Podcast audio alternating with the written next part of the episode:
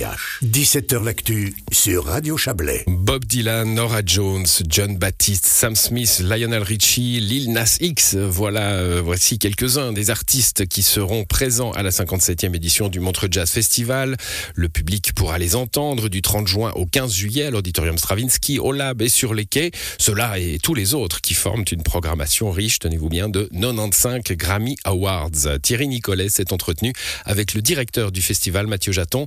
Il a commencer par lui demander comment il qualifie cette édition 2023 je dirais simplement super montreusienne, euh, avec tout ce qu'on aime, c'est-à-dire des légendes qui viennent au Stravinsky, des plateaux qui ont été réfléchis et pensés, des jeunes stars euh, aujourd'hui comme des Lil Nas, des Sam Smith, et puis un lab qui est plus que jamais dans son ADN, euh, des sensations pop du moment, du hip-hop, de l'électro, enfin tout ce qu'on aime. Donc pour moi c'est voilà, c'est une belle signature du Montreux Jazz Festival pour cette 57e édition.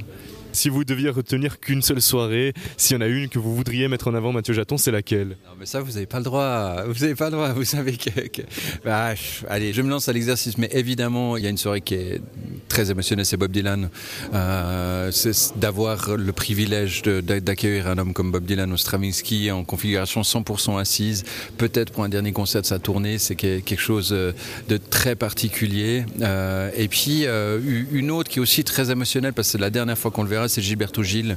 Cette signature des soirées brésiliennes au Montreux Jazz Festival et d'avoir Gilberto Gil qui vient comme ça, en fait, aussi un peu passer le témoin de ce qu'il a vécu 40 ans chez nous avec toute sa famille sur scène. C'est des moments qui sont très émotionnels pour moi. Et euh, voilà, je, pense à la soirée de John Baptiste et Jacob Collier, deux artistes qui sont presque nés à Montreux et qui, après euh, chacun 5 Grammys Awards, enfin, te reviennent au Montreux Jazz Festival, les deux sur le même plateau. Voilà, c'est toute cette, euh, alchimie de programmation du festival qui me plaît particulièrement le fait de voir des artistes revenir, avoir envie de revenir surtout à Montreux, c'est gratifiant quand même.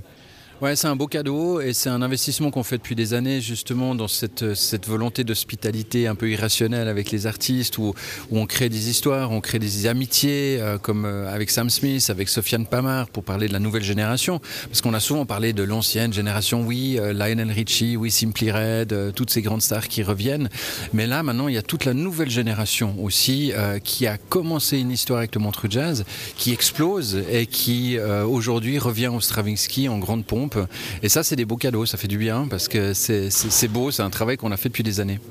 Le trois quarts des artistes sont anglo-saxons, 77% hein, vous l'avez dit. Ça aussi, c'est quelque chose que vous aimez mettre en avant c'est ce que nous sommes. Euh, notre ADN du festival, c'est la musique anglo-saxonne, la musique afro-américaine. On la sent beaucoup dans la soul, dans le blues, dans le rock, dans le jazz. Euh, et c'est vrai qu'elle est particulièrement représentée cette année dans un monde où on pense que parfois artistiquement on peut se resserrer en fait sur une approche plus européenne des choses. Et là, on sent en fait euh, un panel d'artistes américains qui sont présents et qui sont complètement dans cet ADN du Montreux Jazz Festival. Parlons de l'évolution euh, de ce montre jazz, vous avez insisté sur le côté bah, exceptionnel. Hein. il y a eu le Covid, euh, mais voilà, ça, la, machine a été relancée vraiment euh, directement. Oui, parce qu'en fait la machine s'est jamais arrêtée. Euh, et c'était vraiment quelque chose de super important pour moi. C'était que quand le festival a été arrêté, alors oui, on a eu notre écosystème qui s'est mis en place. Montreux Media Ventures, on a commencé à faire du digital, on a été présent, on a posté des concerts, on a créé du contenu. La Montreux Jazz Artists Foundation qui a fait Autumn of Music euh, malgré le Covid en 2020 et en 2021. En 2021, alors que tous les festivals sont de nouveau arrêtés, euh, le Montreux Jazz fait quelque chose quand même avec la scène du lac dans une toute petite configuration. Et ça fait en fait que finalement ce Covid a été un formidable accélérateur. Je ne devrais pas dire formidable parce qu'on a tous des, très mauvais souvenirs de toute cette histoire.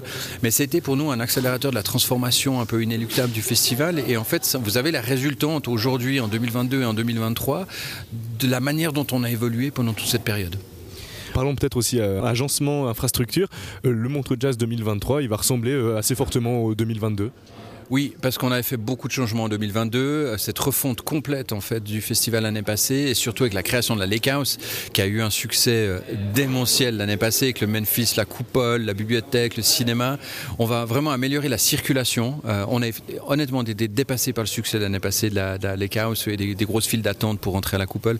Donc on va vraiment améliorer tout ça cette année. Donc c'est un fine tuning en fait de l'édition 2022, encore mieux j'espère, et puis qui satisfera encore plus le public. On parle de cette année 2022 2023. Alors j'imagine qu'il y a du stress, qu'on se réjouit d'y arriver, mais je vais déjà vous parler de 2024. Alors là, il y aura plus le, centre des congrès. Ça, on y réfléchit déjà aussi à, comment on va agencer ce, ce Montreux Jazz.